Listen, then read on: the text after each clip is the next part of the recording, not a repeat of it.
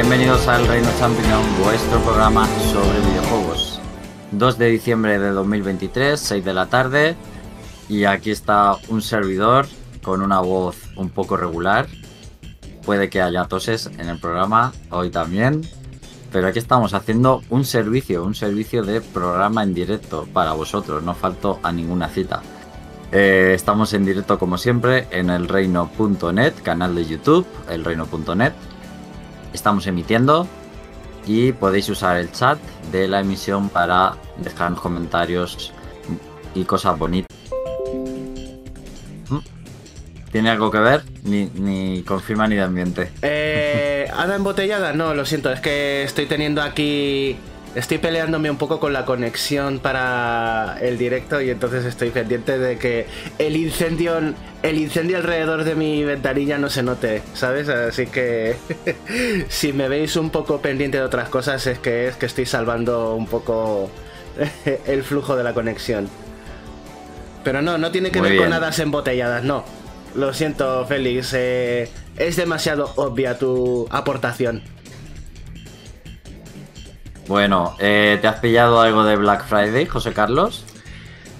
Eh, técnicamente, técnicamente, no. Técnicamente no, pero sí que he hecho unas cuantas compras ahora en el periodo de, del Black Friday, porque no sé si cuenta un, un... Y luego ya no recuerdo si era de Black Friday, pero por fin vi una bajada de precio en algunos juegos que llevo alguno de ellos años o más de un año siguiendo a ver si tienen un precio decente. Eh, uno es el Sifu, que lo pillé para Switch. Otro es el Mario and Rabbids Sparks. Bueno, el Mario and Rabbids 2, que me ha costado 9 euros. Ostras, qué preciaco. Sí. Y otro ha sido uno que no me acuerdo, fíjate, si estoy yo atento a lo que me compro. no, sí, el, el Stray, el juego del gato, el juego del Michi. Ah, vale, vale.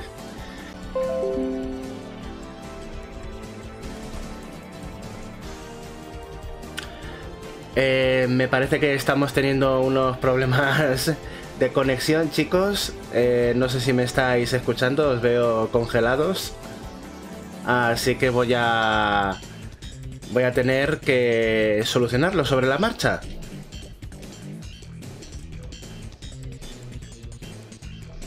¿Vale? ¿Nos escuchas? Sí, ha vuelto la conexión. Ahora sí que ha vuelto. Ah, vale. Pero parece eh, que solo vamos te, a... Solo te habíamos perdido la imagen, pero te estábamos escuchando. El caso es que yo como estoy emitiendo, eh, vosotros sois los más perjudicados en la tarde de hoy. Espero que no se vuelva a repetir, a ver si mantenemos la estabilidad de, de la emisión. No te preocupes, Jorge las ha liado peores. Tranquilo. Bueno, pues saludo también a Félix. Buenas tardes. Buenas tardes a todos. ¿Qué tal, Félix? Hoy nos traes el análisis de Final Fantasy XVI. Sí, por fin. Por fin, ¿eh? Pero nunca has tarde si la dicha es buena, podríamos decir. Sí, podríamos decir. una pregunta de rigor. Eh, ¿Tú nominarías a este juego como GOTY, aunque en los Game Awards no ha sido nominado? No. Me ha gustado, es bueno, pero no lo veo para, pero no lo veo para GOTY. Hmm. Bueno, pues un adelanto de la opinión de Félix. Después veremos en esos matices de te ha gustado, pues lo bueno y lo malo. Bueno, y en el chat eh, Izanaki dice que ha ido a ver la película de Digimon 02. Yo la verdad es que estoy bajado del carro total de Digimon. Ya, además, la primera película que también la pusieron en los, en los cines me dijeron que fue bastante regular. Y ya ni, ni hice el esfuerzo de ir a verla. Aunque en su día me gustaba bastante Digimon, ¿eh? Pero bastante. Digimon es eh, forma parte de nosotros, de nuestra cultura friki. No tener Digimon en nuestro palmarés es haberte perdido bastante. Y la verdad es que la peli yo también me interesaba ir a verla. Pero sí.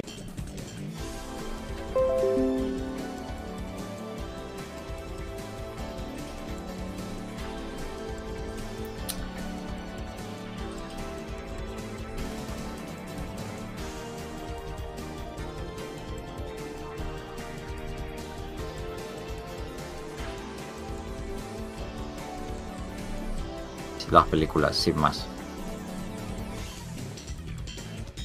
Bueno, pues vamos a continuar con repasar un poquito las noticias de la semana, pero la verdad hay poca cosa que comentar o pues lo que ha salido tampoco es muy digno de comentar. Eh, lo más llamativo ha sido eh, pues una serie de anuncios de Level 5, donde tenemos novedades, entre otros, de Profesor Layton, de ese nuevo juego de Layton y también del nuevo Inazuma Eleven. En cuanto al Profesor Layton, ha salido un trailer gameplay más o menos majo. Eh, se ve pues tanto cinemática como resolución de un puzzle. Y se va a 2025 el juego, lo cual lo han anunciado como un retraso, pero yo no veo dónde está el retraso si ya eh, cuando salió el primer vídeo fue una cinemática en plan, vale, no tenéis nada hecho del juego, esto es lo único que hay. Y el tráiler que ha salido, pues yo creo que, que se nota que es un poquito lo que tienen hecho de un primer nivel y, debe estar en, fases iniciales de desarrollo todavía. Aquí un poco pues nos gustaría que pues que anuncien los juegos con, con menos antelación realmente, ¿no? Que no te anuncien los juegos eh, si están en, en pañales y con fechas provisionales cuando a lo mejor todavía quedan tres años para que salga el juego. Eso es un poco la, el asunto. Eh, por lo demás, a mí me ha llamado la atención del tráiler que parece que ha envejecido más Luke que el profesor Layton. si os fijáis, Layton está con el mismo cutis, exactamente igual. Y por Luke, obviamente, ha pasado el tiempo, ahora es un jovencito pero se le nota el paso del tiempo, ¿no? Pero el profesor Layton es como que está igual, eh, eh, este señor. Llama la atención. Yo la verdad es que eh, yo creo que le pasa el efecto Richard Gere de que ya se quedó en su edad adulta y ya el envejecimiento ahí se detuvo. Ya no tiene nada más. Y por lo demás del gameplay, pues la verdad es que se ve una resolución de un puzzle que, pues como van a ser en Switch, que ya sabéis que esta saga viene más bien de Nintendo DS. Y... Y bueno, el puzzle parece... Es, es un poco extraño porque en el vídeo Luke y Layton van narrando un poco las conclusiones sobre la marcha y haciendo pues diciendo en voz alta pensamientos y demás. Y el puzzle pues como que consta de, de varios descartes que van haciendo, se puede dibujar con los Joy-Con sobre la pantalla, veremos luego cómo de cómodo es en Switch, pues resolver puzzles o no. Pero yo lo he visto como que el puzzle está un poco guiado para el tráiler, si lo habéis visto, y que pues está un poco narrado el puzzle, ¿no? Que luego en el gameplay real yo creo que los puzzles a lo mejor no son tan así. No sé cómo, cómo habéis interpretado vosotros. Yo de la misma manera que dices tú, Alex. Eh, probablemente eh, volverán el sistema de picarats para que te den pistas pues como antaño, no que vayan sobre la marcha haciendo deducciones, porque es que si no, eh, a mí me parece contraproducente. Por una parte, estás quitándole em, quitándole esa oportunidad de pensar al jugador y de reflexionar. Y también por otra, estás interrumpiendo el flujo, la fluidez con la que tienes que manejar el, juego. Así que es tanto una interrupción de la marcha del juego como de tu proceso mental. También querría añadir que los juegos del profesor Layton, aparte de Em, acertijos de muy de lógica, de, prestar mucha atención a lo que se lee para ver qué pistas te da el texto y qué otras omite que, sirven para la resolución. También había muchos, por ejemplo, en el futuro perdido, eh, que eran muy tipo rompecabezas, de más visuales, más de interactuar con piezas. Y yo espero que esos mm, no escasen y que aprovechen las capacidades de la Nintendo Switch de manera original. Que no se queden en simplemente en que todo se tiene que manejar con apuntando con el Joy-Con como si fuera el stylus. También querría que, por ejemplo, el giroscopio, el infrarrojo de los Joy-Cons, incluso de alguna manera el, el, escáner de, en, el escáner NFC del joystick izquierdo para registrar amigo intervenga de alguna manera. Eh, no sé, mm, tampoco para la resolución de puzzles obligatorios, pero sí que sería una bonita sorpresa que desbloqueases algún puzzle adicional, pues escaneando amigos a diario. Que sería una cosa divertida de hacer y prevendrías el problema de que antes te podías descargar algunos acertijos en la Nintendo DS eh, extras, si mal no recuerdo. Y claro, cuando el servicio desaparezca, pues esos puzzles van a quedar en el olvido para alguien que se compre de segunda mano o demasiado tarde el juego. Así que tenerlos ocultos tras un, un amiibo, pues por lo menos tienes ahí esa mecánica para, para sacarle provecho. Sí, yo espero lo mismo, que se puedan sacar de la manga ideas originales aprovechando un poco lo que se puede hacer con la Switch, sensor de movimiento y otras cosas que les ocurran. En la DS había puzzles realmente ingeniosos de de a lo mejor solo existía uno en, todo el juego de ese tipo, y, de, pero molaba porque era algo súper original y claro, ahí tenían a veces pues tenías el micrófono, tenías la doble pantalla, tenías eh, la pantalla táctil, había más opciones. Eh, entonces, no sé si incluso había alguno que, tenías que, cerrar la, consola. Entonces, si, no caías en que tenías que cerrar la, DS, eh, pues no podías resolverlo y estaba muy bien. Y bueno, son esas pequeñas cositas. A ver, a ver cómo, lo, cómo lo enfocan, ¿no? Pero yo le tengo bastante ganas porque parece, pues, mmm, en la siguiente, la siguiente secuela, ¿no? Por así decirlo, de lo que nos dejó, dejaron los juegos en, DS y en 3DS con la misma esencia, con Luke y Layton, que es lo que a la gente le gustaba, y han dejado de lado esa idea de Catriel y, y hacer juegos con, con Catriel que no le gustó nada a nadie. O sea, es un juego horrible. El juego de Catriel es horrible. Mira que yo soy poco de odiar, pero ese juego lo odio. Es que es malísimo, no representa a Layton. Y, es como que lo han borrado. Porque, vamos, seguro que no hacen referencia a nada de eso en este juego, en el nuevo. O sea, como si no existiera. Y me parece muy bien. bueno, en el chat tenemos también a Jorge, que está malito mandamos un abracito también a Manu, que tampoco está hoy porque está malito. Está todo el mundo malo. Y yo también estoy malo, pero estoy aquí. y, y nada, también está en el chat Gabriel Giram, que dice que lujo vernos en directo y que nos tiene mucho cariño a, a nosotros y al canal. Bueno, pues muchas gracias, Gabriel, por estar hoy con nosotros.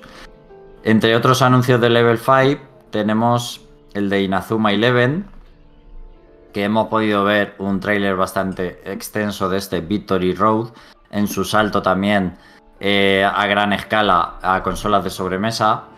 Un juego que se lleva también esperando muchos años, los fans de Inazuma llevan pidiendo nuevos juegos de la saga bastantes años. Eh, y bueno, saldrá el año que viene. Eh, y va a tener una beta global, una beta supuestamente para todo el mundo en marzo se podrá probar tanto el modo campaña como el online. Y va a ser una prueba de fuego, nunca mejor dicho, porque para eso son las betas. Eh, para tantear un poco el juego. Que yo creo que, que lo tiene difícil en realidad para superar o transmitir las mismas sensaciones que transmitían los de consola portátil, pero bastante difícil. Muchísimo. Yo vi el tráiler y la verdad es que me decepcionó sobremanera. Porque yo fui el que os introdujo a Inazuma Eleven, que yo dije, hey, voy a analizar el primer Inazuma Eleven. Y aún sigo recuerdo, recordando cómo te convencí, Alex, cuando te dije, es que el final es como en Final Fantasy, es un partido en un estadio flotante en el cielo, tal. Y ese, y claro, y con eso te convencí. Y ya te enganchaste y eres más fan ahora tú que yo. Sí, es una de mis sagas favoritas de DS. Y los juegos que salieron en España los jugué todos menos el sexto, que no se dignaron a traerlo a Europa, una auténtica vergüenza todavía a día de hoy. Porque el anime sí que salió. El anime hasta el último capítulo del tercer juego de la segunda trilogía salió. Pero... y que era el último juego, es como si el legado de los Asalanti del profesor Layton no lo hubieran publicado en, en Europa y España, que te habrías quedado con una cara de tonto, pues así nos quedamos con cara de tonto. Pues ahí estamos. Entonces, yo viendo el gameplay de Inazuma, de este Inazuma Eleven, primero, a nivel gráfico es una decepción. Mm, ya sé que la Nintendo Switch eh, llega hasta donde llega, pero sí que... No, no, pero es, para, es para PlayStation también, ¿eh? 4 y 5. Pero... pero, también, pero también para móviles, lo cual dice mucho de, sí, dice bastante de, del provecho gráfico que puede tener el juego, ¿no? Claro. Eh, entiendo que el provecho gráfico sea el que es, pero es que a, nivel de estilo lo veo también limitadísimo. Hay gente que se curra con gráficos limitados un, un aspecto realmente llamativo, es lo que venimos diciendo toda la vida. Si tus gráficos, tu potencia gráfica no es muy alta, te lo tienes que currar en el apartado sonoro y artístico para que destaque, llame la atención y no resulte aburrido verlo. Pero nada, me ha parecido una, una patata. Y en cuanto a jugabilidad, pues es que digo, pero ¿qué es lo que falla? ¿Qué estoy mirando que no me gusta tanto de este juego aparte de los gráficos? Y es que me doy cuenta de que Inazuma Eleven estaba pensado para pantallas táctiles verlo en movimiento continuo con un control de un solo jugador mientras a los otros pues les mandas órdenes como como en otros juegos de fútbol corrientes le quita esa sensación de individualidad, de originalidad que tenía la saga y que hace que no no llame nada la atención. Así que no sé, no me convence de buenas a primeras. También es cierto que están mostrando en imágenes el típico partido en el estadio del Raymond, que es un campo de fútbol normal con personajes mindundis. La gracia, la chicha está en, en los otros jugadores rivales que vayan apareciendo a lo largo de la historia. Y tampoco han mostrado mucho de la historia en sí. No veo que tenga de especial. ¿A quién se van a enfrentar? ¿Se van a las selecciones nacionales como en el tercero? ¿A alienígenas como en el segundo? a gente de la historia pasada como en el de la 3DS. Es que no veo nada especial. Pues eso sí que habrá que esperar para saber un poco más, ¿no? De, del modo historia. Yo veo personajes nuevos, pero también veo en los vídeos personajes clásicos, que supongo que a lo mejor es el típico modo arcade que puedes elegir equipos antiguos, ¿no? De Inazuma Eleven o no. No me, no me he informado a fondo sobre la historia, contexto y demás, pero imagino que va a ser algo así y que si salen personajes clásicos en la historia será en plan adulto y cosas así. Eh, lo demás, literalmente lo que tú has dicho, José Carlos. Creo que. Creo que eh, hay juegos de Nintendo DS que al estar diseñados muy específicamente para sacarle partido a la DS y la jugabilidad que solo se podía en la DS, a esas IPs, a IPs que lo han tenido muy difícil salir de ahí a ciertos ports o remakes a otros sistemas, aunque se ha, intentado. Eh, algunos casos habrán sido más fáciles. Pero en el caso de Inazuma Eleven veo que es el caso difícil. O hay casos que, directamente es imposible, ¿no? eh, trasladarlo a otros sistemas. Y la gracia era jugarlo en la DS. Siempre ha sido la gracia jugar Inazuma en la DS. De hecho, había un juego también en tres dimensiones para la Wii, pero eso pues era claramente una especie de spin-off. Pues la gracia era un poquito verlo en 3D, era otra cosa. Tú mismo sabías que estaba jugando un spin-off de los juegos de DS. Pero claro, me genera las mismas dudas pues la jugabilidad, que lo ves y dices, ¿qué te diferencia de otros juegos de fútbol? Quizá también un poquito arcade, quizá como el Mario Strikers, ¿no? O este parece que va a tener un poquito de estrategia y por supuesto de RPG. Pero no sé, veo difícil que, logre destacar sobremanera como en DS que eran juegos brillantes. O sea, en mi opinión eran juegos brillantísimos. Y yo creo pues que, ese nivel no lo va a alcanzar. Pero bueno.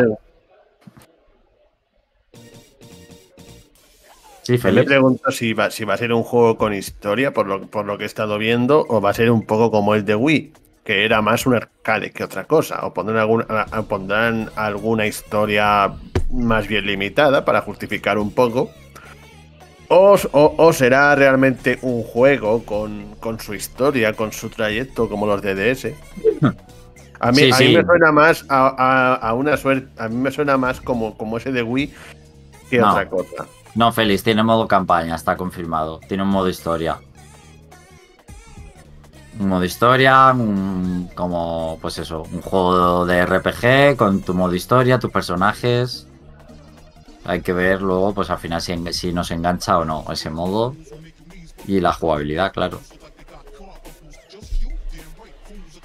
Pero bueno, pues eh, eh, en ese sentido mm, espero con más ganas el profesor Layton que el Inazuma Eleven. Que el Inazuma Eleven sí que era como muy adictivo por la jugabilidad. Y claro, pues aquí no sé, no se sabe si va a ser lo mismo. Eh, más cositas de, Level 5. Pues el, nuevo Fantasy Life. Pues también eh, le han puesto fecha a verano del 24.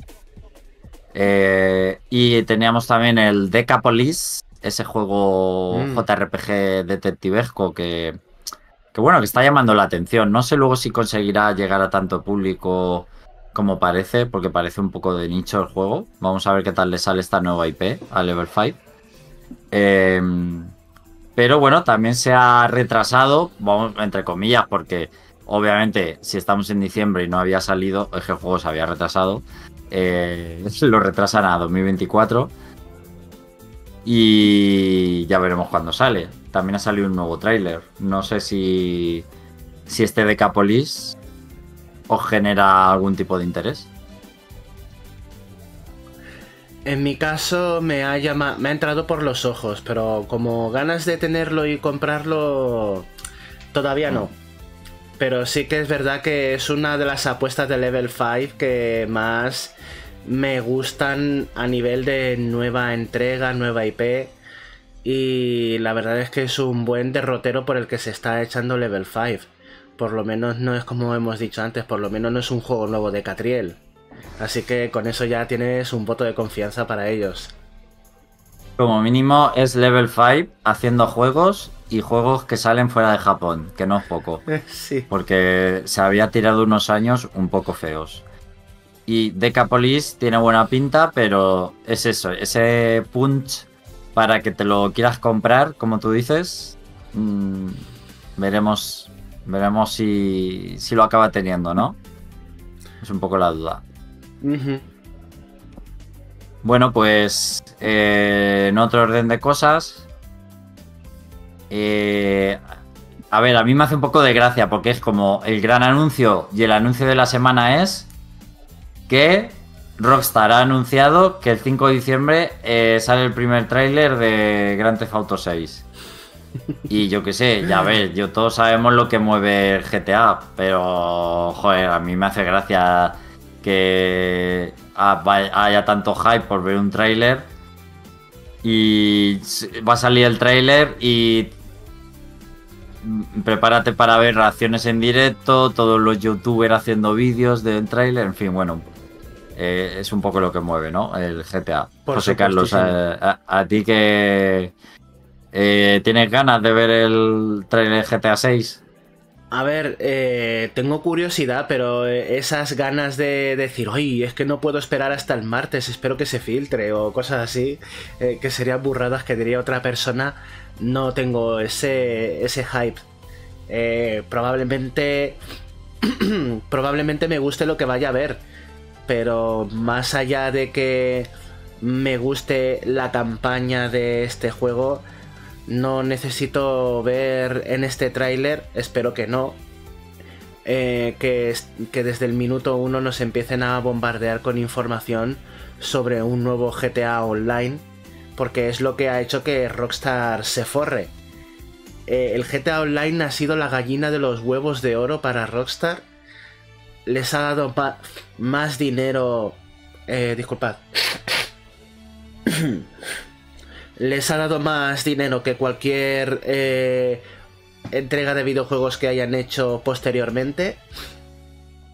Y ha mantenido el juego vivo una década prácticamente desde la Xbox 360, porque recordad que este juego salió en Play 3 y Xbox 360, el GTA V. Estamos hablando de que hay niños que son más pequeños que GTA, que el GTA V. O sea, y, y, sigue relevante, es lo que estoy diciendo. Es una auténtica pasada. Claro, y ha tenido versiones de Play 4 X, Xbox One, pero también de, de, Play 5 y de Xbox Series, ¿no? Correcto, correcto. Una nueva versión para las consolas actuales. Es que. Yo para tres generaciones. Sí, sí. Es como Skyrim. Están rivalizando ahí Skyrim y, GTA 5 a ver cuál, cuál se portea más. a ver cuál es el que puede sacar más versiones antes de la siguiente secuela. Es un tema de cuánto podemos estirar el chicle. Si pueden estirar el chicle en cuanto a ganancias, lo van a hacer. Si es que cuánto. No tengo la cifra, ¿no? Pero este juego, el GTA V ha vendido, si sumas todas las versiones, cientos millones. O sea, es que claro, eh, si sigue vendiendo, si el modo online sigue jugando la gente y te da dinero, pues nada, también, también está bien y da tiempo para que desarrollen un GTA 6 con mucho tiempo, con buena financiación, eh, con la dedicación que merece, sin hacer crunch, todas esas cosas que son importantes también. De hecho, yo diría que en cierto modo, gracias a GTA Online, la gente no ha sentido la necesidad de que lanzasen una, una secuela.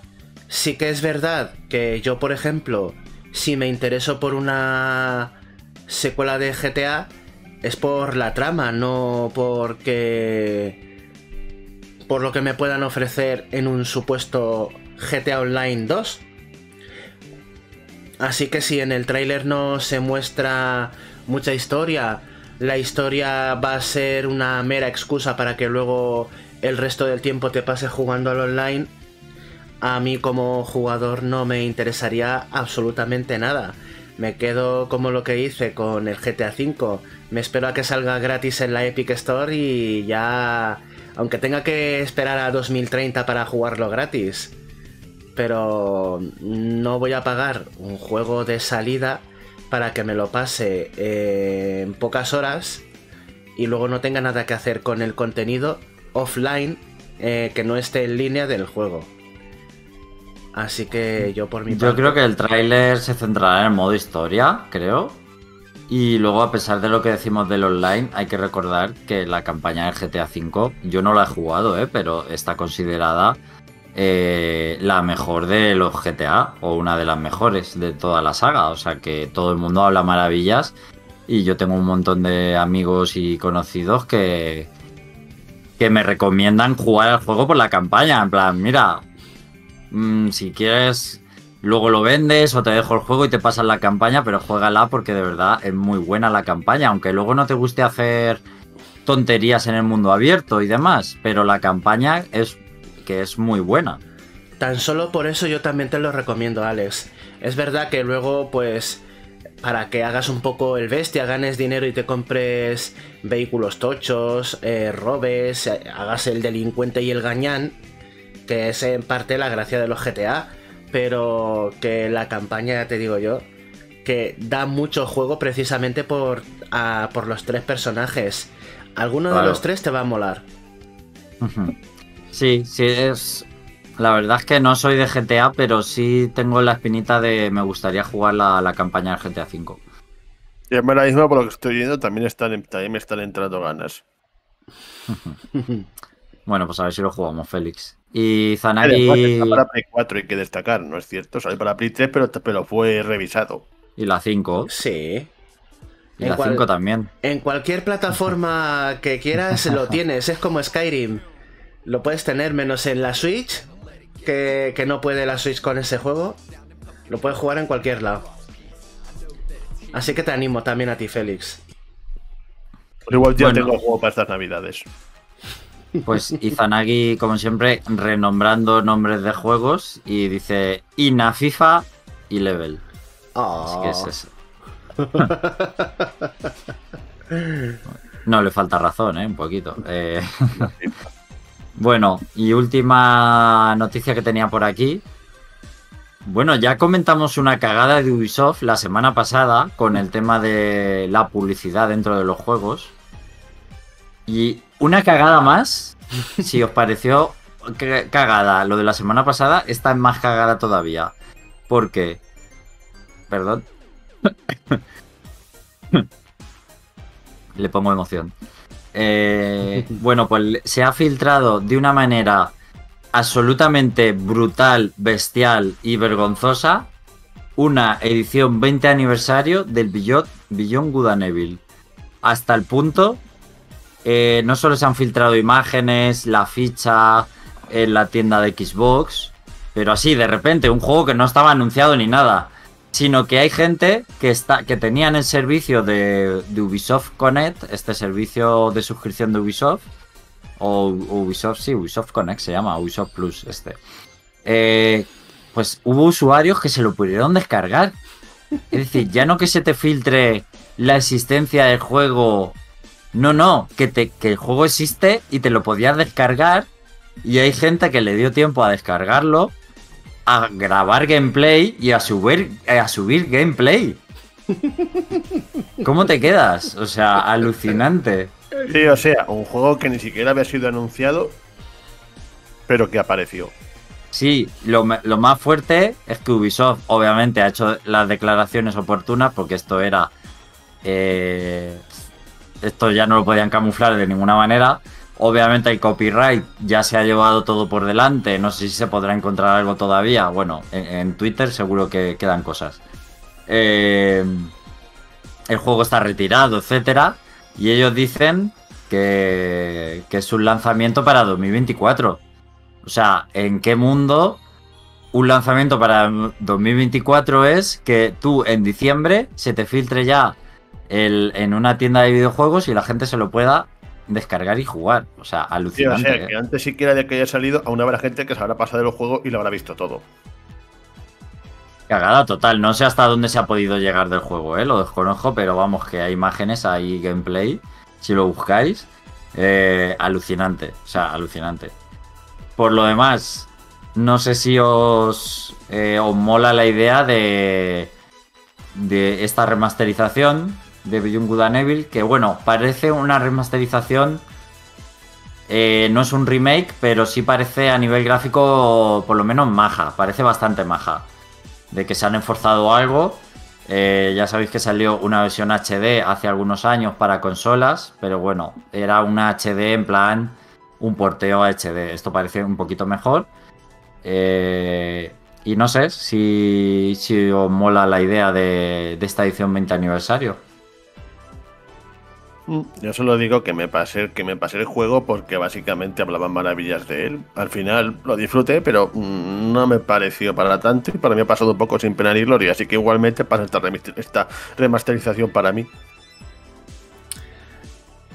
Yo pienso que el juego es eh, uno de los clásicos de la era de la Play 2, GameCube, y que seguro que hay un gran público que no lo ha podido probar Así que este remaster eh, es una gran oportunidad para ellos que se actualice a, nivel gráfico a los tiempos actuales y sobre todo que no sé si se ha hecho alguna mención a, una mejora de los controles, un arreglillo aquí y por allá para que sea más manejable porque la época 3D de, de Play 2 y GameCube abundaban los controles 3D un poco toscos, con grandes premisas, grandes ideas y muchas sorpresas, pero había juegos que era difícil terminarlos por porque no, no daba gusto manejar a los personajes. Así que espero que todo eso eh, se incluya en el remaster. Y de hecho, precisamente, ese control tan tosco fue lo que me echó bastante para atrás en el juego. Así que si realmente lo, mejoran, bienvenido sea. Yo imagino que sí, pero no, no he oído nada al respecto. Imagino que, que la gente que lo ha jugado ya se sabrá esa información. Yo por otra parte también pienso que el lanzamiento de, de este Beyond Good and Evil, aparte de que coincida con el vigésimo aniversario, pues puede que haga que la gente se familiarice un poquito más con la saga para que podamos ver el Beyond Good and Evil 2 en algún momento de la existencia, si es que ese juego ya ha sido totalmente descartado y se ha quedado nada más que en un falso proyecto que no ha ido a ninguna parte. Es que a mí me sorprendería que siga existiendo el Beyond Good and Evil 2 eh, no se ha vuelto a saber nada de él desde hace muchos años. De hecho, no se llegó a desmentir que iba a salir. No, no, se llegó a anunciar y mostrar. Ah, pero digo que de ahí no pasó, creo que, llegó a cancelarse. No, no, no, según Ubisoft hay un desarrollo eh, activo de ese juego. O sea, no se ha cancelado. Según Ubisoft no hay cancelación. Igual que, bueno, iba a decir del, del Skull and Bones. Skull and Bones. Pero ese juego parece que sí va a salir ya el año que viene, se supone. Eh, sí, cruzamos. Eh, pero es verdad, no se ha cancelado oficialmente. Lo que pasa es que a mí me extrañaría que siguiera existiendo. Ahora bien, esta edición 20 aniversario del primer, del primer juego me hace pensar que es una especie de allanar el camino a que se vaya conociendo. Pero yo qué sé, es que con Ubisoft nunca se sabe tampoco. Pero yo, eh, para mí el Beyond Good and Evil 2 estaba muerto. Estaba muy muerto. Ya veremos qué pasa al final. Bueno, pues hasta aquí un poquito las noticias de esta semana, hasta donde podemos rascar de forma interesante. Y vamos a cambiar de tercio. Nos vamos a ir al análisis de hoy, es el análisis de Final Fantasy XVI. La verdad es que queríamos traerlo, eh, aunque haya pasado un tiempo desde que salió, porque creemos que merece la pena. Eh, creo que para mucha gente eh, sí le he oído decir que es su GOTI o uno de los GOTIs. Hay mucha gente encantada con el juego. Hay otra gente bastante detractora con el juego también. Hay un poco de todo. Y bueno, yo es un juego que, a pesar de lo que diga hoy Félix o diga la gente, sí que tengo ganas de jugarlo y en algún momento lo voy a jugar. Ya sabéis que siempre lo he dicho aquí, porque para mí es un juego que tenía muy buena pinta y me llama mucho la atención.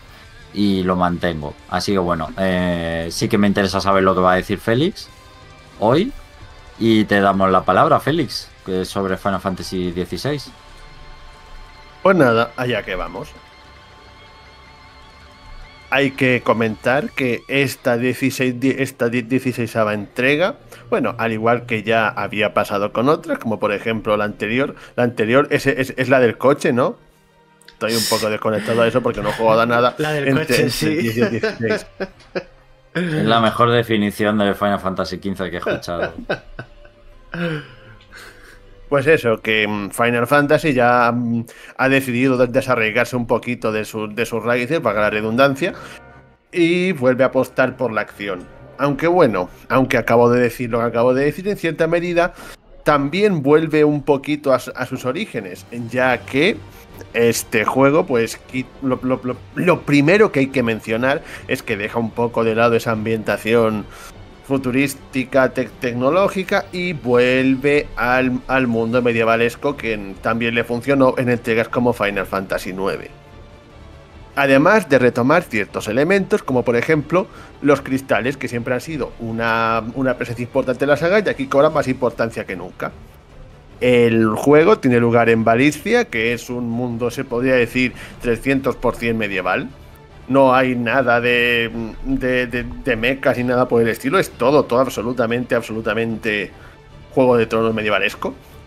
Cuya característica, bueno, ahora que menciona Juego de Tronos, este juego coge una inspiración bastante que en su argumento en la mm, en, en la saga de en, en la saga de capa caída en el sentido de que se divide en facciones que luchan por el control de los cristales madre. Que estos cristales despiden una energía que da poderes mágicos y además es la fuente de energía del lugar. Es como el sustento vital, por así decirlo. Estos cristales producen éter, que es un que, digamos que es un bien que está escaseando y es un poco la, la fuente de la vida del, del, mundo de Final Fantasy XVI. Y debido a esta escasez de éter, las tierras están quedando sin vida. Algo así como el calentamiento global, pero en plan fantasioso. Y claro, estas facciones por luchar por el control de los cristales y, por, y un poquito por la supervivencia, por así decirlo. Luego, un elemento muy importante de la historia son los dominantes que estos son humanos que cuentan con el poder de los Eikon, que estos son las invocaciones de toda la vida, que aquí se han llamado así, que son básicamente monstruos de poderes, de, de poderes in, inimaginables que estos dominantes pueden, para redundancia, dominar. Que este es un aspecto muy importante del argumento y la jugabilidad. Aquí tenemos a nuestro héroe, que es Clive, del Gran Ducado de Rosaria, que este es un portador, que es que es una persona que puede, que puede utilizar magia por sí misma. Su vida cambia radicalmente cuando su castillo es atacado por por la fuerza del Imperio de Sambre, porque está claro que en cualquier juego que se precie, todo, todo, todo lo que lleva la palabra Imperio son villanos de pura cepa. A consecuencia de este ataque, todos mueren salvo Clive, en, una, en, en, una escena introductoria bastante, bastante bestia, en la que básicamente le arrancan la cabeza a su padre y se, la enseñan, y, además se ve todo muy explícito. Y bueno, y aparte todo está absolutamente muy incluyendo su hermano pequeño, que se convierte un poquito en su detonante para la venganza. Y además los villanos capturan a Clive y le obligan a luchar para ellos. Y Clive además descubre que es un dominante que tiene el poder de Ifrit. Bueno, cabe destacar que estos Icons son en plan Ifrit, Shiva, Bahamut, todos estos invocaciones de toda la vida. Eventualmente, mientras hace el trabajo sucio del Imperio, Clive se encuentra con un misterioso individuo que es, atención, Cid, porque no puede haber un Final Fantasy sin un Cid, que lidera un movimiento de resistencia contra el Imperio malvado. Y ahí empieza la cosa. Como he mencionado, la historia es extremadamente violenta. Hay bastante gore, muy explícito, decapitaciones, muertes. De hecho, incluso matan chocobos y además se ve. Mm, no. Digo yo que, que, ya solo falta que, que cojan un Moguri y, y, y, lo, y lo ahorquen con sus propias tripas, ya para redondear. Ya, ya, ya. E incluso hay alguna escenita subida de tono con los, con los villanos. Nada especialmente explícito, no, no se ve, no se ve ningún, ni, ningún órgano anatómico sexual, pero se ve bastante lo que va a pasar. De hecho, inc incluso se mencionan en más de una ocasión burdeles. O sea que la historia no es como o sea que la historia no es precisamente infantil, por así decirlo.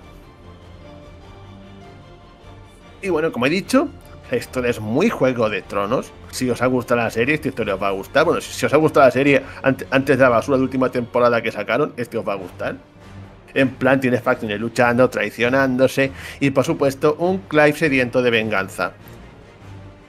Y lo único malo es que la historia, que bueno, es se va desinflando poquito a poco, que es uno de los motivos por los que para mí no sea un GOTI, porque la historia empieza prometedora, con esto de las facciones, con la historia de venganza, está muy bien, pero luego digamos que pasa algo hacia la mitad del juego que se, que se la carga un poco y la convierte en un Final Fantasy genérico. Lo que pasa es que no puedo decir nada más porque sería spoilear. Pero sí me gustaría decir que el villano principal es de los más sosos que se han hecho jamás, por no decir el que más. Más soso, genérico y aburrido que he visto en un Final Fantasy. Y eso es uno de los motivos por los que no lo considero un GOTI. Es en plan, es un villano que hemos visto un millón de veces, no tiene nada. Me seguís, ¿verdad? Pasa que si digo más, spoileo. Y ahora vamos al meollo, que es la jugabilidad y los combates. Primero, el juego de mundo abierto y, y demás no tiene nada, es lo más lineal que hay. De hecho, para moverte entre localizaciones, te vas a un mapa y en plan pinchas, pinchas a donde quieres ir. No es, no es prácticamente nada abierto, tiene los objetivos muy claros, sabes lo que tienes que hacer y en plan todo funciona, pues que bueno, cuando a Clive lo recluta Cid, pues llegas a la base de la resistencia y es un poco tu base central a partir de la cual vas, a, vas haciendo misiones y vas avanzando en la trama. La mayor parte de la zona son mazmorras, no hay prácticamente ciudades, el juego es pura acción y de hecho de RPG tiene más bien poquito. Tiene algo, pero prácticamente nada. Es básicamente, de, es básicamente Devil May Cry y Bayonetta, pero va ganando niveles. Sí hay que destacar que el, personaje principal, el único que controlas es Clive. Se te van uniendo otros personajes, pero siempre, siempre es Clive. El sistema de combate es bastante sencillo, manejas aquí a Clive y tienes un botón para atacar, otro para esquivar y otro para lanzar magias. La base principal de las batallas es, es esquivar a tus enemigos y hacer contraataques en el momento justo, no tiene mucho más. Pero el resto de personajes intervienen de alguna manera en combate, Félix, o no? Aparecen contigo en el grupo, pero es como si no estuvieran, porque es en plan. Se ven por ahí, de vez en cuando matan a algún enemigo, pero si no estuvieran no ve ninguna diferencia. Vale. Es algo así como Kingdom Hearts, pero muchísimo peor. vale. O sea, no ni los controlan ni, ni te ayudan en combate. Lo único es que al principio del juego, Clive se encuentra con un lobo. Y digamos que lo adopta. Y, y, y, el lobo es lo más parecido a un personaje controlable que puedes tener. Porque le puedes ordenar que te cure o que ataque. Pero aparte de eso, nada más. Vale. Pero es que es en plan, es que es ridículo. Te acompañan personajes, pero es que a veces no los ves, no te, no te ni de que están ahí. Es en plan, ¿qué puñetas estás haciendo aquí? Te, te pueden cambiar por una piedra y no se notaría en absoluto. Es como, ah, que estabas aquí, hola. No sirven para nada. Los jefes no ayudan en nada, solo, solo matan enemigos carne de cañón, carne de cañón de, de, esos que matas en 5 segundos, ya está. No sirven para nada. Parece una decepción tremenda. Ni siquiera los, los puedes manejar el juego hubiera ganado mucho más si pudieran, no sé, hacer algo en plan cambiar entre personajes usando un botón y cosas así, pero bueno, en cierta medida tiene sentido porque Clive es el dominante y, y es el que maneja las invocaciones y los demás no. Así que en cierta medida tiene, bueno, a veces se tienen personajes que también tienen invocaciones, pero no las usan. Pero bueno, si ven monstruos, monstruos sencillitos por ahí, sí que los matan. Eso, eso es lo único que pueden hacer. Pero no, los no, no, les puedes configurar habilidades ni nada de lo eso. Lo único que puedes hacer es ordenarle a tu lobito que ataque o que cure. Ya está, nada más.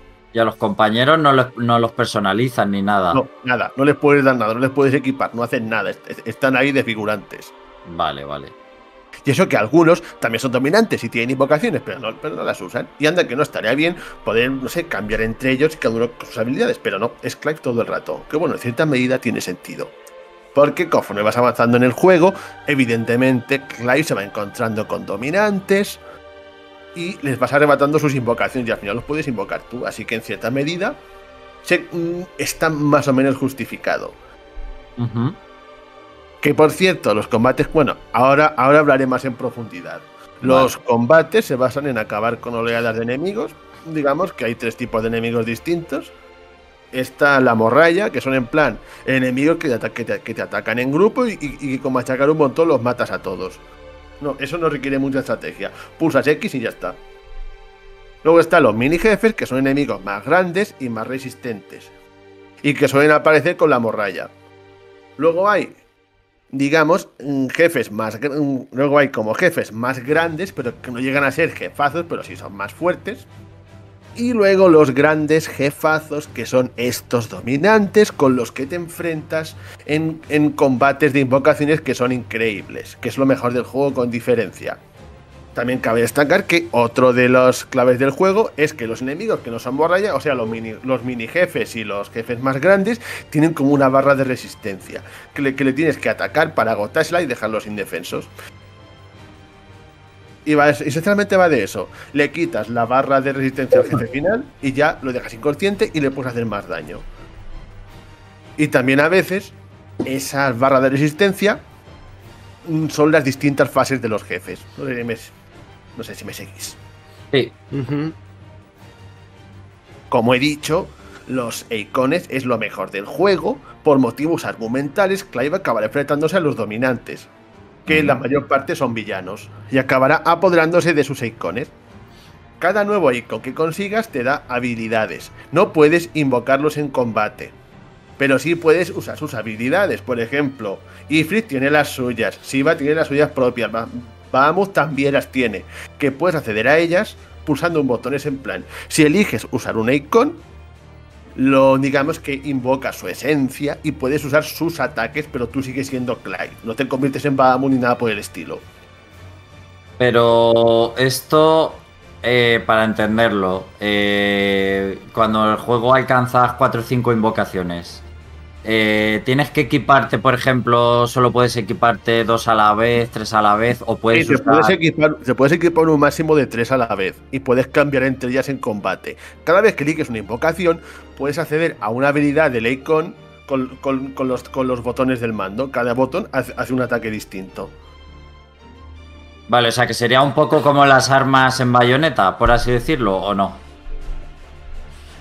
Que te cambia, te cambia el sistema de combos por completo, Sí. cambian los ataques, unos son a larga distancia, otros pueden Sí, ser a corta decir. distancia.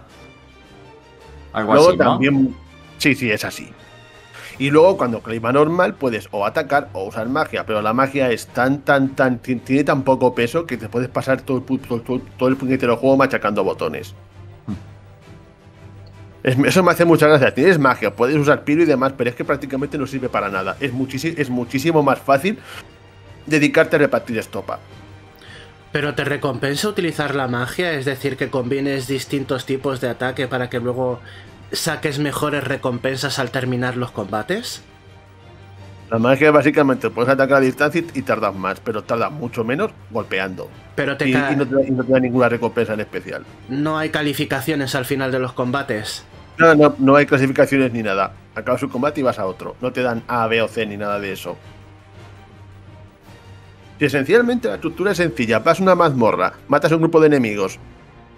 Después otro grupo, otro grupo, otro grupo, otro grupo y al final llegas al jefe. Ya está. No hay más. Y no, la, ju- no hay, no hay puzzles ni, ni, mov- ni- ni movidas de esas. la jugabilidad la compararías con algún hack and slash, eh, con bayoneta o, o alguno así. Sí, se podría decir que sí. Hombre, un poquito más limitado que Bayonetta, pero, pe- pero de ese estilo. Es- Esencialmente, esquivas, atacas, esquivas, atacas, bloqueas, el- e- eliminas la barra de resistencia de los jefes. Ya está. Pero ahí, ¿te parece que aguanta bien el paso del tiempo? O sea, ¿se mantiene divertido, entretenido, evoluciona lo suficiente durante todo el juego para que no, se te, no te canses? Lo bueno es que los combates son tan rápidos que no te aburres. Es en plan, puedes acabar con un grupo de enemigos en, no sé, en dos minutos, perfectamente. Pero evoluciona lo suficiente eh, la jugabilidad. O sea, vas teniendo cambios. Los eh, únicos no- cambios que tienes es que cuando vas consiguiendo icones vas, vas vas consiguiendo ataques nuevos. Pero al final acabas usando los mejores que son básicamente Siva y Bahamut. Y Garuda, que es uno nuevo que han metido. Esos Ah, son los bueno. tres, las tres estrellas, por así decirlo. Supongo que irán gustos también. Que habrá gente que le guste jugar con, con unos Icon u otros. Eso siempre pasa. ya se va complicando porque en plan, al final del juego te meten montones de enemigos con jefes incluidos. Hay, hay auténticas batallas campales y, y complicadas. Y bueno, el juego. Y bueno, he dicho que los combates de Icon es de lo mejor del juego, porque son muy, muy espectaculares. Muy en plan cuando te enfrentas al, al- cuando te enfrentas a los demonios en Bayonetta. Es, es, es de ese palo. Tipo, cuando te enfrentas al, al padre Balder, pues parecido a eso, en plan, combates contra monstruos gigantescos, con, con varias fases y, y lo más, y lo más espectacular posible. Es que hay que verlo para, para entenderlo. Son O sea, muy buenas. Porque es en plan. No sé bien cómo explicarlo. Es como, es como cuando en Bayonetta te enfrentas a los jefes. Son, son del mismo palo. En plan, muy, muy, muy espectaculares. Que van de varias fases, incluso de varios estilos de juego. Y son eh, épicos, ¿no? Combates Muy, épicos. muy, muy épicos. En plan de que. En, en- en plan de que te enfrentas a uno y empiezas la tierra y, y- y acabas peleando en el espacio. De, de- de ese tipo de epicidad.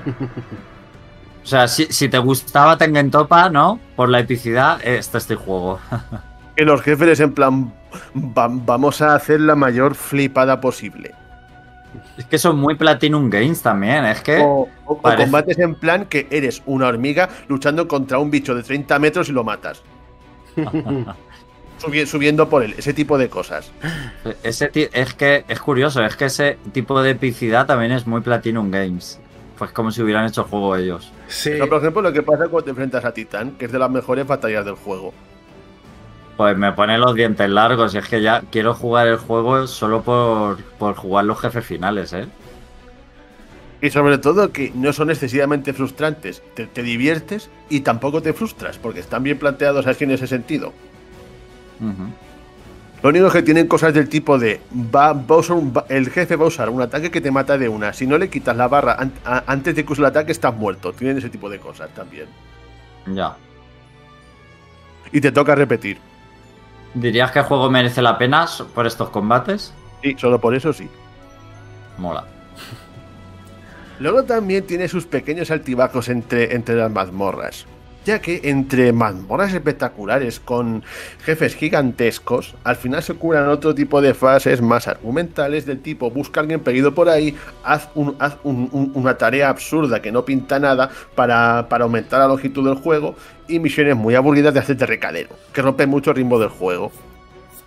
Y es curioso, casi siempre después de que mates a. Bueno, de que mates. bueno, de- can- ¿Cómo decirlo? Casi siempre después de que te enfrentes a un dominante, siempre hay misiones de mierda aburridas de hacer cosas para aumentar las horas de juego. Por ejemplo, que este es mi ejemplo favorito.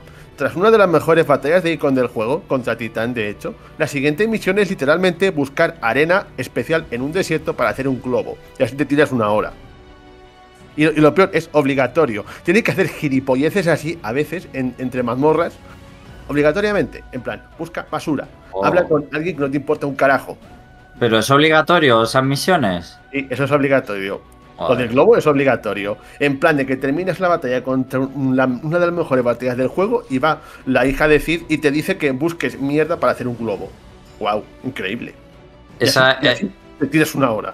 esa es la herencia del Final Fantasy XIV, José Carlos.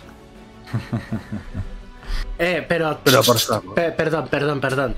Pero del es que farmeo, ¿eh? cuando te metes a Final Fantasy XIV sabes a lo que vas. En Final Fantasy XVI esto es una puñalada trapera. En Final Fantasy XIV sabes a lo que vas. En Final Fantasy XIV tú cuando creas tu personaje ya te dan una escoba. Para decir, esto es lo que vas a hacer. Vas a barrer toda tu vida en Final Fantasy XIV. No te van con, con engaños. Tú sabes a lo que vas. Así que, perdóname, me he emocionado un poco. No, creo, creo lo que acaba de decir Félix, creo que cualquier persona que usa internet y redes sociales, eh, efectivamente sabemos que es la crítica más, eh, más dicha sobre Final Fantasy XVI. Y de hecho, es por eso por lo que yo no lo considero un GOTI. Para empezar, por que el argumento al final flojea y para seguir por todas estas misiones absurdas que han metido para alargar artificialmente el juego, que no pintan nada, que estás deseando enfrentarte contra otro dominante en vez de perder el tiempo buscando arena en un desierto, ¿eh? Y ese tipo de cosas estropean bastante la experiencia de juego. Bueno, también hay que decir que hay muchas secundarias también, a pesar de que la mayoría son estupideces, hay algunas muy buenas que te mm, que aprendes cosas del lore que no habrías aprendido si juegas normalmente, que son muy recomendables de hacer. También hay, por ejemplo, hay misiones de personajes con tu grupo, que a veces puedes hacer misiones misiones concentradas en su historia y puedes aprender más sobre ellos. Y eso está bastante bien y lo podrían haber metido como misiones obligatorias en vez de las gilipollas de hacer un globo. Sí. Yo también he El oído quejas, Félix. He oído quejas sobre que las secuencias terminan haciéndose tremendamente largas y pesadas. De escenas de diálogo sin acción, en la que están hablando un montón, se van por las ramas y te entran ganas de saltártelas. ¿A ti te ha pasado eso? Hombre, a mí eso no se me, a mí eso no se me ha hecho demasiado pesado. Se me ha hecho mucho más pesado las misiones estas de recadero que eso. Yo creo que, yo creo que a la gente no, no le gusta mucho leer cosas en secuencias.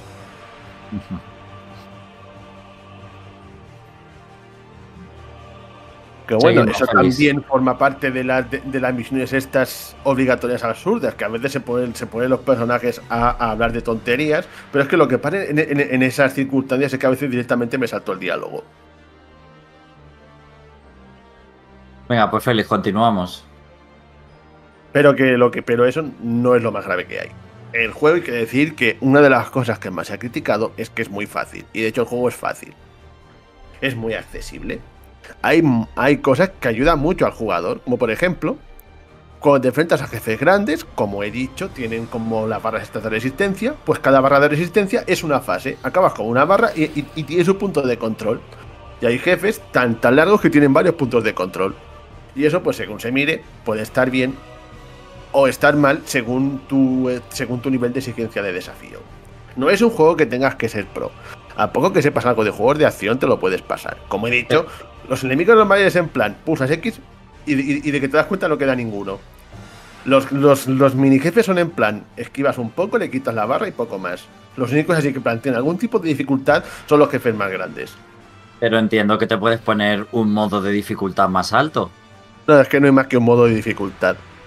No, hay, un- hay un modo único. un modo de dificultad más complicado si te pasas el juego, pero no está desde el principio. Ah, pues O eso, sea que te lo tienes que pasar en modo normal, fácil, quieras o no. eso hoy en día es un poco cagada, ¿eh? Eso también se le ha criticado mucho. Claro. Normal. También hay que decir que, bueno, las mazmorras, como he dicho, no tienen más que matar enemigos, matar enemigos y matar enemigos. Así que si te gusta matar enemigos, está bien. Pero a lo mejor alguien puede echar de menos un poco más de variedad. Pues eso, se puede decir en resumen, combates espectaculares, es muy divertido, se juega bien. La historia, quitando que luego se descifra, al principio engancha mucho. Y de hecho es un poco jugar en su contra. Yo creo que se podría haber mejorado y pulido un poco, con algo más de variedad, poder manejar a otros personajes. Una historia un poco más a la altura. Menos tonterías de buscar de buscar mierda y más, y, y- más avanzar. Son esas pequeñas cosas que no, no destrozan el juego, pero sí impiden que se pueda considerar un GOTI, básicamente. Y si quieres ir, vamos a decir, a saco, ¿cuánto te puede durar el juego? A mí me duró este, jugándolo este verano unas casi 30 horas y- e iba bastante rápido. No está mal, no está mal. También hay que decir que, bueno, cosas de los Final Fantasy siguen ahí. Aparte de las invocaciones, hay muchos elementos de Final Fantasy. Salen, salen monstruos de Final Fantasy y cosas por el estilo. O sea que es un Final Fantasy de pura cepa. Eh, eso es una buena pregunta. Eh, ¿te, has, ¿Te has sentido jugando un Final Fantasy o en ocasiones no tenías la sensación o se te olvidaba que era un Final Fantasy? O sea, no, es un Final Fantasy de pura cepa. El diseño de los personajes, el mundo, los monstruos que salen, es Final Fantasy. No, no sentí que, digamos, hubiera perdido su esencia como es en el coche. Eh, ¿Te gustaría que el siguiente Final Fantasy fuera pues de esta cepa o similar, mejorando un poco la fórmula? Pues sí, porque es bastante divertido. Que lo mejoren, que pongan a más personajes jugables, que pongan, no sé, ataques combinados y cosas así, y que puede estar bien. Sí, tiene margen de mejora, ¿no?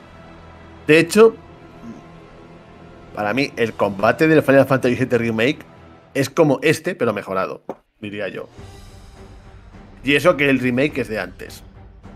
A mí me gusta muchísimo eh, Final Fantasy VII Remake, los combates también, ¿eh? Es una de las cosas Eso porque son del mismo palo, pero más simples. eh, fetén del juego, ¿eh? Muy, muy, muy, muy bien. Pero este, como ya he dicho, solamente por los jefes te merece la pena jugarlo. Bueno, pues... En plan, eh, son tan espectaculares que llegan a ser tan buenos o mejores que, que en Bayonetta, que en Bayonetta, ¿eh? Solo te digo eso. Me alegro. Bueno, eh, lo quiero jugar, lo quiero jugar. N- eh, a pesar de los defectos que has dicho, no se me han quitado las ganas de jugarlo, la verdad. Me parece que puede merecer la pena, que la huella que te deje al final puede ser buena. Y ver, también, eh, perdón. también me gusta en Final Fantasy que arriesguen un poquito. Y me parece que, que también es un cambio un poco de fórmula, que es un riesgo y que está bien, que me gusta que innoven. Eso he cuidado, que el juego no es malo. El juego está bastante bien. Yo le pondría un 8. Lo que pasa es que tiene ciertas cosas que lo estropean bastante. Pero no es ni mucho menos un juego malo. creo que me seguís, ¿no? Lo que quiero decir. Sí. Eh, Quedó claro. pero no es Goti, no es Goti, es un, es un buen juego, pero no es, un- pero no es Goti. Bueno, imagino que habrá opiniones para todos los gustos también, ¿eh? Habrá gente que sí que la haya marcado muchísimo y, y le parezca un Si lo hubieran ido más, si hubieran hecho cosas mejores, para mí sería de 10. Bueno, pues si os parece, José Carlos Félix, dejamos el análisis aquí, si no hay nada más que añadir. Eh, una- un juego que merecía mucho la pena comentar. Aquí está la opinión de Félix. Bueno, y si lo jugamos en el futuro los demás, pues también podemos decir qué nos pareció. Eh, ahora sí, llega una de las secciones favoritas del programa y mejores y favoritas, que es el tópico de los videojuegos, José Carlos. Pues allá vamos. Bueno, pues comenzamos la sección. Eh, hace bastante que ya no contábamos un nuevo tópico, pero aquí estamos de vuelta. Como adelantamos al principio del programa, este tópico de hoy tenía que ver con botellas. No sé si habéis tenido tiempo de reflexionar, tanto los oyentes como, como vosotros aquí conmigo, sobre por qué tendría que ver con botellas eh, o frascos también eh, el tópico este. A ver, aventuraos un poquito antes de que os cuente de qué va. Pues no, no lo tengo. si- yo me pregunto si lo de las botellas es figurado o literal. Eh, simultáneamente, yo te respondería sí.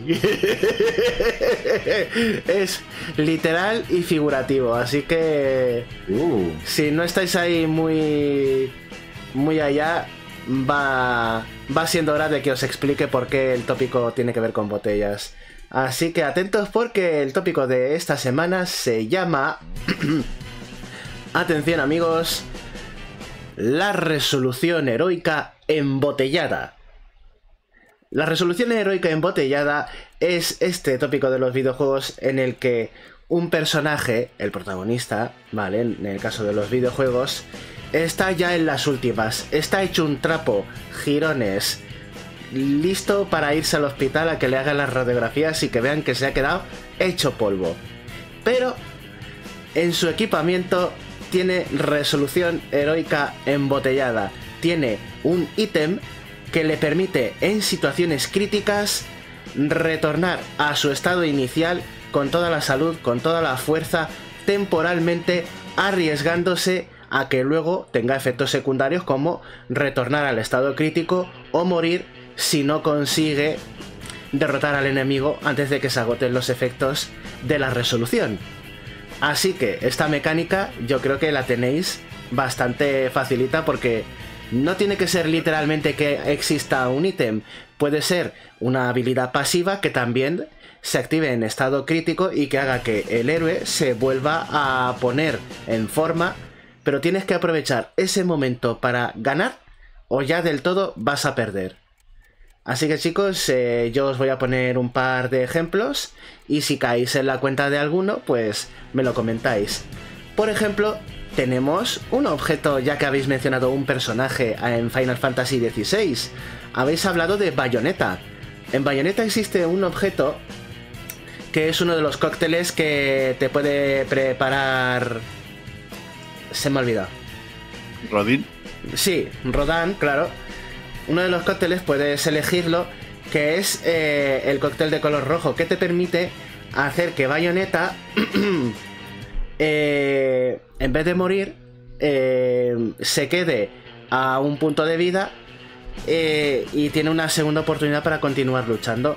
Pero claro, a cuenta de que eh, va a seguir en las últimas y en las dificultades más altas, eh, como ya no es, como no domines el tiempo umbrío, esa segunda oportunidad no te sirve para nada. Pero gracias a esa resolución heroica embotellada, eh, tienes ese pequeño empujoncito para poder ganar ese jefazo final que te tiene atascado.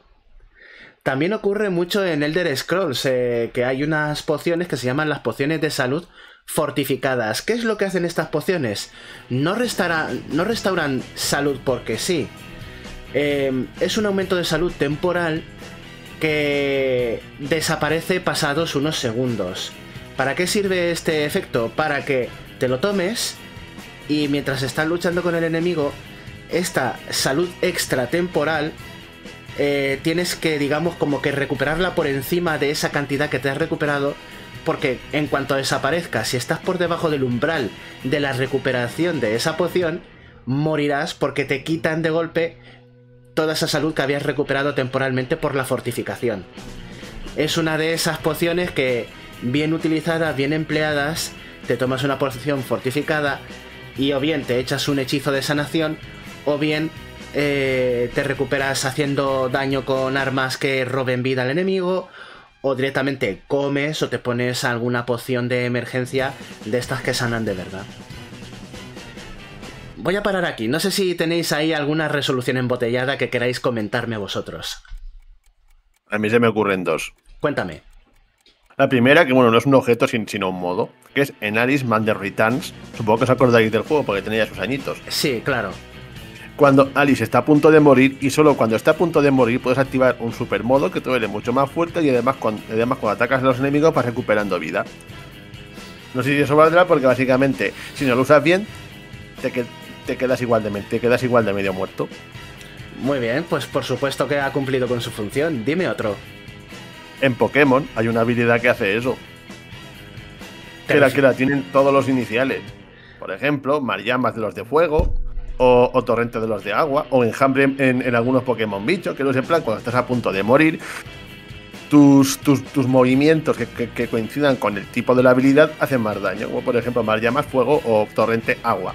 Y, pero solo lo puedes usar cuando estás en estado crítico. Me parece bien. A ver si consigues alguna enfocada a la recuperación de salud y la supervivencia, pero sí que es verdad que se activa en estado crítico, así que sí que es verdad que tiene cierta relación con el tópico. ¿Y tú, Alex, te ha caído, te viene a la mente alguna? A ver, yo sé que en Dark Souls hay seguro algún arma o objeto de este tipo que, que te dobla las fuerzas o algo así, pero que te deja, eh, te va drenando la vida o, o te deja uno de vida, cosas así. Lo que pasa es que en Dark Souls hay entre todos los juegos tantas armas y objetos que no sé decirte ahora mismo el, concreto, pero sé que hay algo seguro. Y. Y, y, estaba pensando porque creo que en Smash Bros. hay algún personaje al que se le podría aplicar, pero no, no me sale, pero estoy casi seguro de que hay un personaje que tiene algo de ese tipo, de en plan... ¿No te acuerdas de Lucario? Ay, es que te estamos perdiendo, José. Te estamos perdiendo. No, no puede ser, por favor. A ver, espera, espera un momento, es que se te corta. A ver, Eo, hola. Ya, ah, espera, espera. ¿Nos, oyes ahora? Sí, yo soy yo oigo. Vale. no te estábamos oyendo. Eh, no, que no me, acuerdo, pero dame una pista. A ver, eh, es de color azul. Tiene orejas altas. Ah, es como un karateca. Lanza bolas de ah, energía. Lucario. Claro. Muy bien, Lucario. Lucario tiene ah, una mecánica especial que es la de Laura, que a medida que aumenta su porcentaje, hace que tenga. que sea más peligroso. A costa de que es más fácil eliminarlo. Por lo que un buen Lucario eh, sabe equilibrar esa mecánica especial que tiene el personaje con con la mejoría y no exponerse a, una derrota más fácil por aprovechar el mayor aumento de poder a cambio del porcentaje de daño. Así que perfecto. El aura de Lucario es una resolución heroica embotellada. Perfecto, muy bien por darte cuenta. ¿Y el, y el ataque descanso de Jigglypuff? No, porque no le... A ver, es que ya estamos entrando en un territorio de riesgo-recompensa, que, que, sí que es ah. verdad, pero no es exactamente la mecánica de cuando estoy a punto de morir, eh, me, vuelvo, me vuelvo temporalmente fuerte o me recupero, o me recupero para eh, seguir luchando y ganar antes de, antes de volver a morirme o ya volver al, eh, al estado crítico, ¿vale? Toda la razón, sí, sí, sí. Pero sí que podríamos dedicar un Flash Noticias a, al tópico del riesgo-recompensa, de a mayor riesgo, mayor recompensa. Sería muy interesante recapitular de ahí, porque yo creo que de ahí saldrían muchas cosas muy chulas que realmente son eh, la salsa de muchos videojuegos, en la lucha, en los RPGs. Pero vamos a lo que vamos, vamos a nuestro tópico de hoy.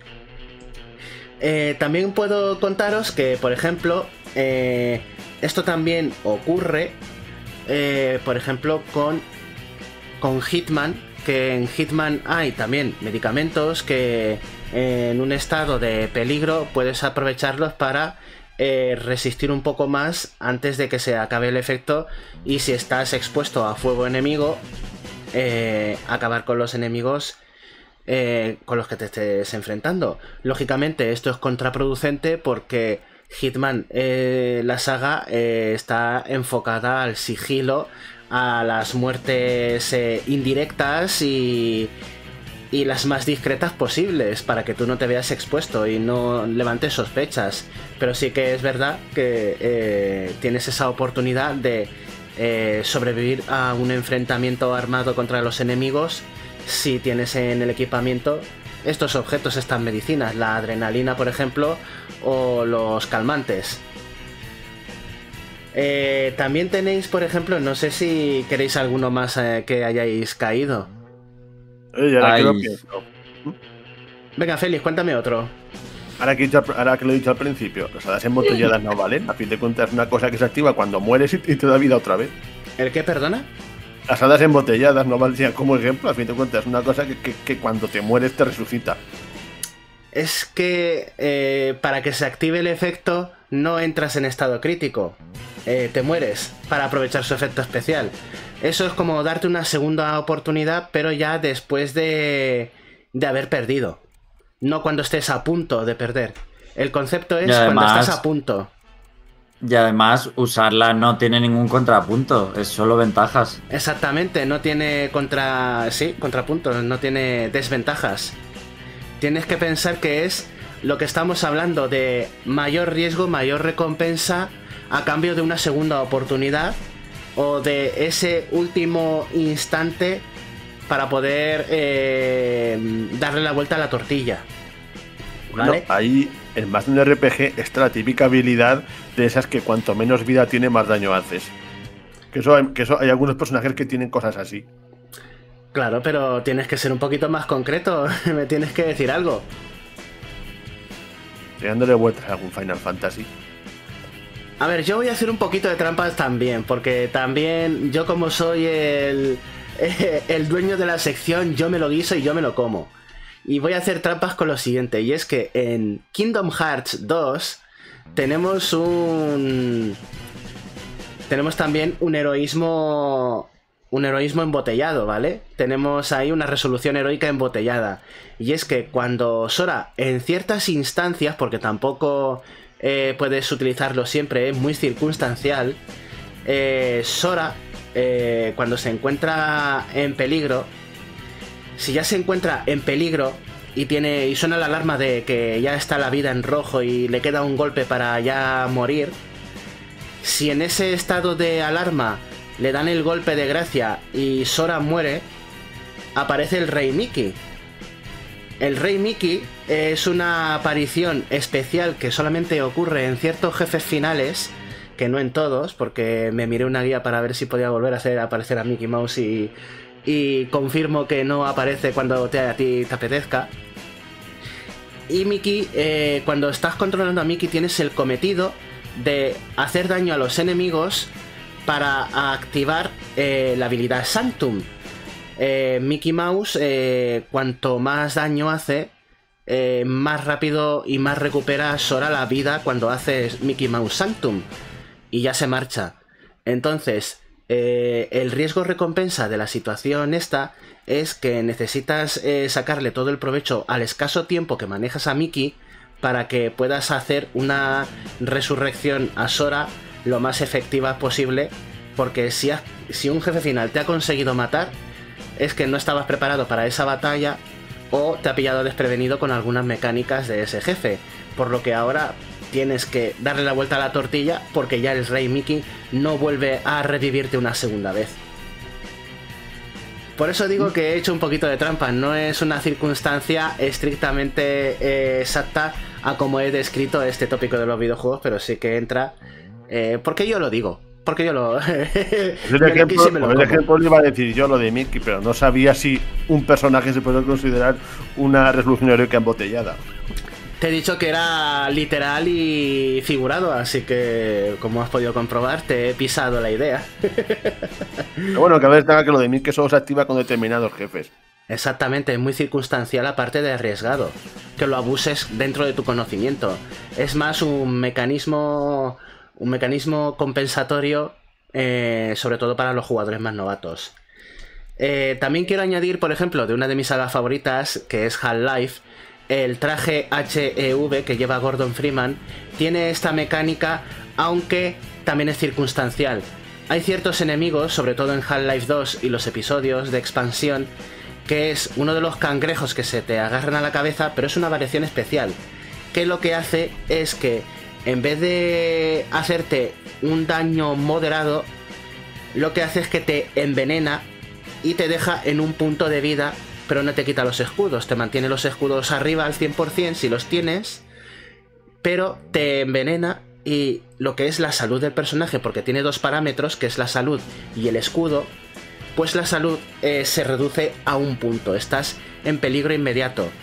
El traje tiene una mecánica incorporada que solamente se activa en estas circunstancias de envenenamiento, que es que tú te tienes que alejar del peligro para que el traje te restaure esa vida eh, que, te ha, que, te, ha quitado con el envenenamiento ese cangrejo.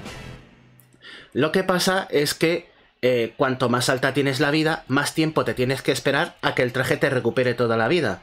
Por lo que hay ocasiones en las que en tu retirada, mientras te bates en retirada, puede que la bala perdida de algún enemigo, el golpe de algún zombie o lo que sea, eh, detenga la regeneración automática del traje HEV. Pero ahí lo tienes para que te dé una segunda oportunidad para volver a las andadas. Si tenéis alguno más, sugerídmelo. Es que no es tan fácil, ¿eh? Estaba pensando, pero no, no es tan fácil. Aunque tiene que haber varios, pero. No sé, no se me ocurren más. Así de. Bueno, en Wild Arms 3, Dime, dime, Félix, adelante. en Wild Arms 3, bueno, conocéis la saga, ¿no? No es muy Sí, conocida, sí. pero es un RPG del oeste. Pues una de las habilidades que se llama Fine Arts es básicamente que cuanto menos vida tengas, más daño haces, especialmente en comparación con la vida que tienes, en, en la di- con la diferencia con la vida que tiene el personaje en general. Así que si coges el personaje que más vida tiene y lo dejas, qué sé yo, con uno o dos puntos de vida, puede llegar a hacer más, más de 100.000 puntos de daño. Y, y así puedes matar al final del juego y una hostia. Si te moderas el lenguaje, mejor feliz, pero me agrade- agradezco el ejemplo. Bueno, pues así puedes acabar con el jefe final de un solo golpe. Muy bien, eso está y, mucho mejor. y- y- en un minuto. Madre mía, qué, qué abuser, de verdad. Pero claro, tienes que tener al personaje que más vida tenga con muy, muy, muy poca vida para poder, para poder usar todo su potencial. Bueno, pues. em, más allá de todo esto, ya todo lo que me he apuntado, ya he agotado mi batería de ejemplos. Si, por ejemplo, en el chat o en eh, vosotros tenéis alguna que aportar, eh, aportáis. Y si no, ya tenemos que despedir la sección una semana más. Pues se me ocurre eh, habilidades de estas en Fire Emblem eh, que solo las puedes aprovechar si el personaje pues está casi muerto, que también las hay. Eh, de estas de que se las puedes equipar o van ya dentro del personaje. Eh, o sea, si te quieres beneficiar de ella, sabes que tienes que poner al personaje en un riesgo de que esté a un golpe, pero si lo tienes en ese estado, puedes hacer, yo que sé, un crítico más 100 o cosas así. Y por ejemplo, Link en el Fire Emblem Boy Advance tiene eso. Ah, pues, por ejemplo. Y que, y que es curioso porque es de los personajes que menos vida tiene y, y- y más fácil es que muera. No sé si te sirve, José Carlos. Sí, sí que me sirve, sí que me sirve. Y también Izanagi, aprovechando que estabais describiendo, Izanagi ha mencionado el último estertor, una habilidad de Kingdom Hearts que te permite resistir un golpe letal eh, si tenías la, la vida baja. Así que sí, eh, eso también es un poco de resolución embotellada. Así que muy buen ejemplo por parte de Izanagi. Muchas gracias. Bueno, pues ya está. Por mi parte ya he aportado todos los ejemplos eh, que tenía en la chistera. Sí, como siempre se pueden aportar eh, los comentarios cuando resubamos eh, este podcast y por supuesto allá donde nos oigáis podéis aportar. Así es, esperamos vuestros ejemplos del tópico de hoy en sección de comentarios y hasta aquí el tópico. Y hasta aquí también el programa. Eh, esperamos que os haya gustado, que lo hayáis pasado bien. Muchas gracias, Félix, José Carlos. Nos vemos en los próximos. Y muchas gracias a toda la gente que nos escucháis y nos dais eh, cariño en el chat, en directo o en forma de comentarios. Se agradece un montón. Volvemos dentro de dos semanas. Eh, comentaremos seguramente qué ha pasado en los Game Awards, que son la semana que viene. Y también habrá salido ese tráiler del GTA 6. Así que veremos si, si hay cosillas que comentar de todo eso, seguro que sí. Lo dicho, gente. Nos vemos en dos semanas. Hasta luego, bye.